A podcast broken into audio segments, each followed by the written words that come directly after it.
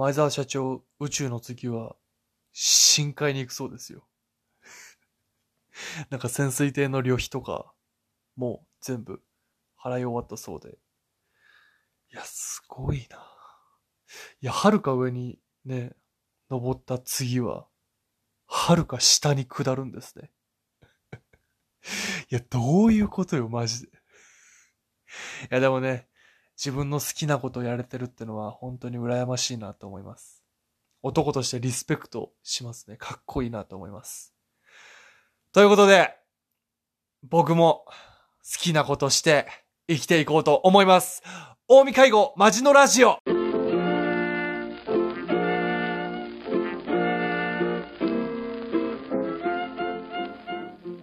はい、皆さん。おはようございます。こんにちは。こんばんは。大見介護マジのラジオの時間でございます。第2回目ですね。いやー、もう、いえと、今ですね、12月7日。めちゃくちゃ間違えた。1月7日。めちゃくちゃ間違えた。いや、台本書いてるんですけどどこをどう読み間違えたのか、1月7日です。2022年1月7日。えー、お正月が終わり、えー、1週間経ちましたね。えー、皆さん、お正月は何しましたか？ねえ、やっぱ餅食べたり、やっぱ家でのんびりした人が多いのかな？タコあげたり、ね、まあ旅行行った人もいるのかな？僕はですね、あの、久々にね、実家に帰りました。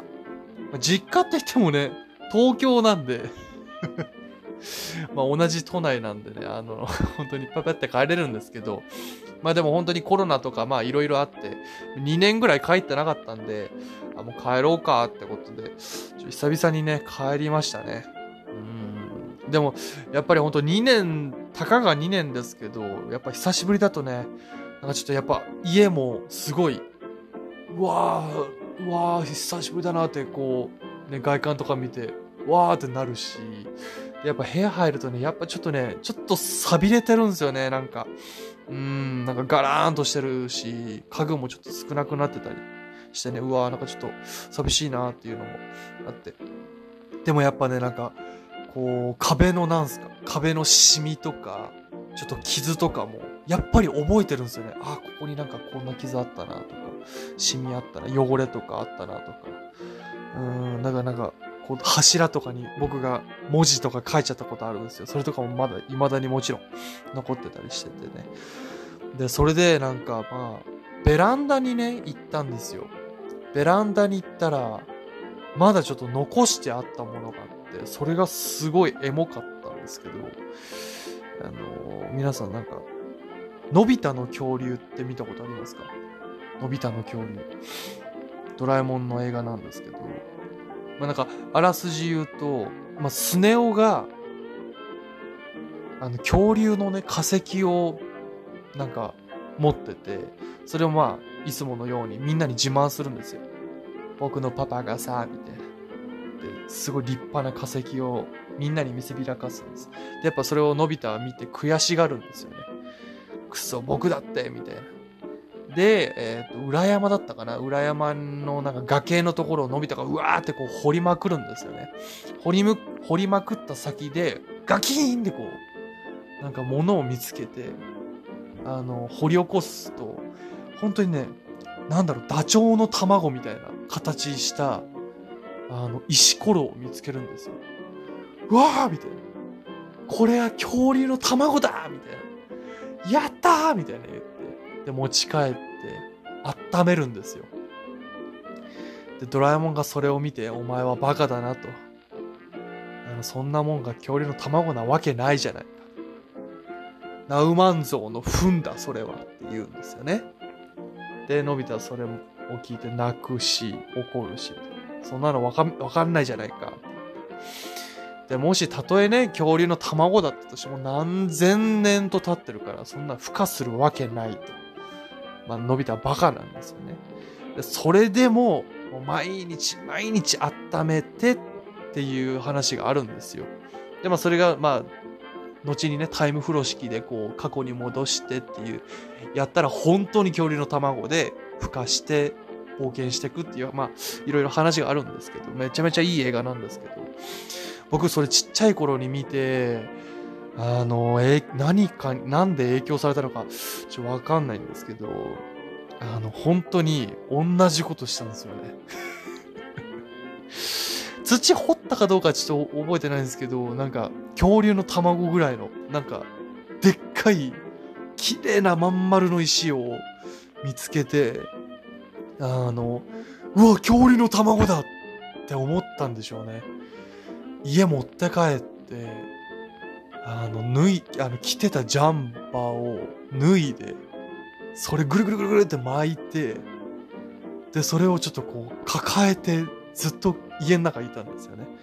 で、母ちゃんがそれを見て、あのー、その時は何て言ったかな覚えてないけど、まあ、母ちゃんもその、のび太の恐竜を見てたし、多分本当に一番初期の映画なんで、母ちゃん世代なんですよね、多分。だからそれを知ってたし、あのー、その、その石をずっと母ちゃん取っといてくれてて、ベランダに未だに置いてありました いや、なんか自分可愛いなっていうのを、あの、思い出しましたね。めちゃめちゃ綺麗な状態で残ってましたでね、あの、ツイッターで、あの、お正月皆さん何しましたかっていうのを募集したんですよ。あの、そしたら、あの、リップをくれた方がいたので、えー、読みますね。初めてのお便りです。えー、ラジオネーム、まゆき。お正月はお仕事でした。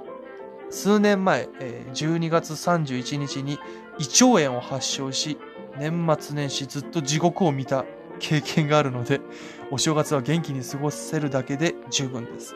今年はいよいよ30になるので、健康に気をつけたいと思います。ありがとう。いやー、そうなんだ。それは最悪ですね。あの、もう胃腸炎。な、な、んか、あれかな。いろんなもん食べたんかな。ストレスとかかな。いや、僕もね、なんかね、ほんともうじじいトークになるんですけど、父親がお腹弱くて、朝飯食べないんですよ。朝飯食べるとお腹下すから。最近ね、僕もちょっと似てきちゃってるんですよね。朝ごはんめっちゃがっつり食べたいんですけど、なんかどうも最近ね、朝飯食べるとちょっとお腹がギルギルってなるんですよね。これやばいですね。ちょっとじじいですよね。いやー、お腹ちょっと弱いの嫌だな。俺食べ、食べるの好きなんで、ちょっとそこがきついなっていうのを思いますね。いや、僕もちょっと20代最後の年なんでね、あの、まゆきさんと一緒に頑張りたいなと思います。何をだよっていう、ね、健康にね、気をつけることを頑張りたいなと思います。ありがとう。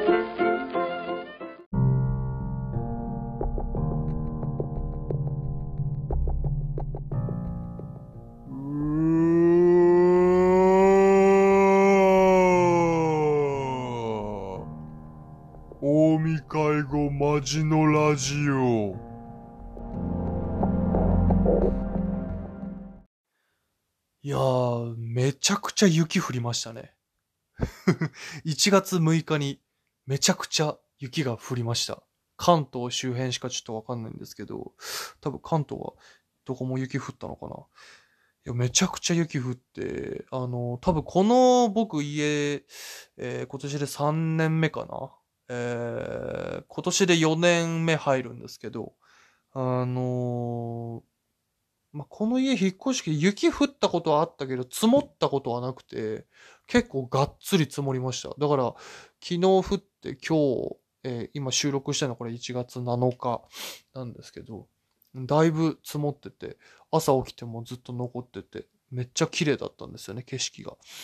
で、そうそうそう。まあでも結構道路とかも凍結しちゃってて危なかったんですけど、いやー、すごいな。めっちゃ、なんか久々にこう積もった雪見たなってちょっと感動しましたね。なんかそれで思い出した話があって、これもちょっと子供の頃の話になっちゃうんですけど、ポケモンをね、あの、すごい覚えてる回があって、ポケモン、アニメのポケモンね。で、これタイトルも覚えてるんですよ。タイトルのインパクトが強くて。イワークでビバークっっていうタイトルなんですけど、これ結構ね、ポケモン好きな人にとっては結構有名な回なんですよ。うん。で、まあ、まあちょっとすごい感動的な話なんですけど、その感動的な話のちょっと脇の僕話がすごい好きで、あの、ポケモンね、主人公サトシがいて、まあ仲間とかがいて、その敵対するロケット団って奴らがいるんですよね。そのロケット団の武蔵と小次郎、ニャースがいるんですけど、で、その武蔵の回想シーンがあって、あの、武蔵が子供の頃に、おばあちゃんちの周辺で雪が降ると。雪が降ったと。そこではしゃいでる武蔵があるんです。いるんですよね。雪、雪、ララカララーっていう、なんか歌を歌いながら、この歌もめっちゃ覚えてるんですけど。で、おばあちゃんが、武蔵や、ご飯よって言って、で、武蔵がわーってこう家戻、戻ると、おばあちゃんが、なんか雪のなんか料理を、あの、作ってくれてるんですよね。外で降った雪をかき集めて。で、なんかその料理自体はなんかあんま覚えてないんですけど、なんか一番美味しそうで手軽だったのが、なんか、雪の銀シャリがあったんですよ。その皿に盛られた。本当にネタの、ネタがない、シャリのみの雪。なんかお寿司のね、米の部分だけの雪をお皿に乗せて、で、武蔵がそれを醤油をかけて食べるんですよ。わあ、美味しいって言いながら食べるんですよ。で、それがなんかめちゃくちゃうまそうで。うわ、これ俺でもできるじゃんと思って子供の頃ね。で、雪を あの、かき集めて、で、お寿司のシャリに見立てて、自分で作って、で、家持って帰って醤油かけて、兄弟で食べたんですよ。激まず。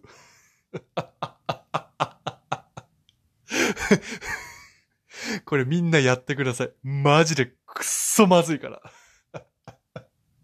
あのね、雪は醤油で食うもんじゃねえ。あれはね、もうちょ二度とやらないですね。うん。いや、だから子供の頃ってだからすごいですよね。その、怖いもんなしっていうか、やっぱり東京のこの空気の汚染された空気に触れたこの雪を食べるっていう、もう、それがもうちょっと大人になるとね、やっぱそれがちょっと無理ですけど、子供ってすごいですね。そういうのも食べちゃうんだろうな。食べちゃうんだなっていうのは。いや、大人って嫌ですね。なんか知りたくないことも知ってさ。うん、そんなこと知らなかったら今でも雪食べてるかもしれないですよね。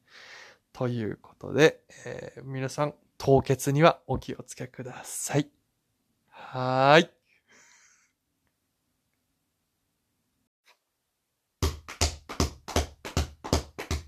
大見介護町のラジオ君の耳に届けたいの。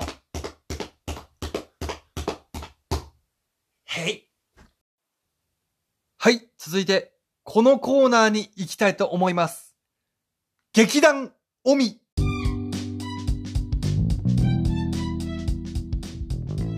はい。このコーナーは、リスナーの方から寄せられた原案をもとにして、ショートストーリーを僕が演じて読み上げるというラジオドラマのコーナーでございます。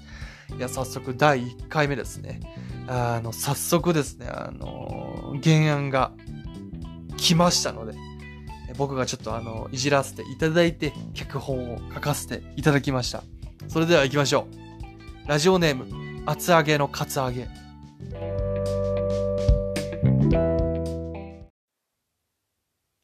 今日で付き合って3日目の記念日だね。うん。ありがとう。僕も好きだよ。ああのさ、僕、今日一応服とか、あの、いいものを着てきたんだ。髪もワックスつけたし、あの、眉毛とかも整えてきたし、身だしなみ、ちゃんとしてきたんだけど、あの、君さ、ひげ、生えてるよね。いや、あの、ひげが生えてることは別に悪いことじゃないんだよ。生えちゃう女性とかもいると思うし。でも、付き合って3日目で、ひげ生やしてデートに来るってのは、どうなんだろうって。え、えうん。あなたも、ひげ生えてるじゃないって？ああ、ああ、うん、ああ、そうか。そうだね。でも、あの、そうか。僕のは、おしゃれな、おしゃれひげっていうか、あの、男の勲章というか、そういうので生やしてる。え？あなたの真似したかったの？ああ、ああ、そうか。ああ、なんだ、ああ、可愛いとこあるんだね。そうか。ああの、じゃあ、僕も君の真似していい？僕も他の女性と浮気するね。終わり。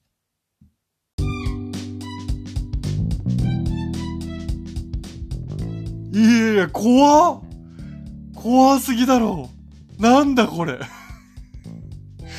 めちゃくちゃバッドエンドじゃん。おでもなんか、いいですね。いい脚本が出来上がりました。これはちょっと、初回にしては暗すぎる感じだけど、もうちょっとなんか、あの、コメディっぽいのが欲しかったんだけど、めちゃくちゃちょっとなんか 闇の深い、なんか、あの、原案をいただきました。ありがとうございます。怖えななんだこれはい。ということで、こんな感じで、このコーナーの原案を募集してます。えー、脚本を丸々書いていただいても結構です。えー、簡単なシチュエーションや人物の詳細を、えー、僕に送ってください。え宛先は僕の近江介護のツイッターの DM にてお送りください。アットマーク 193K193 です。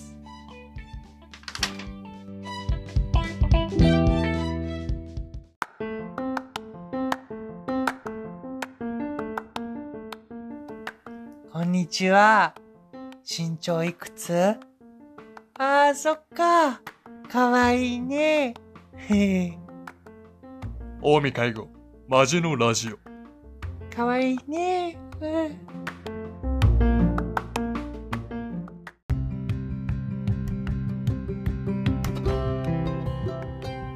エンディングです。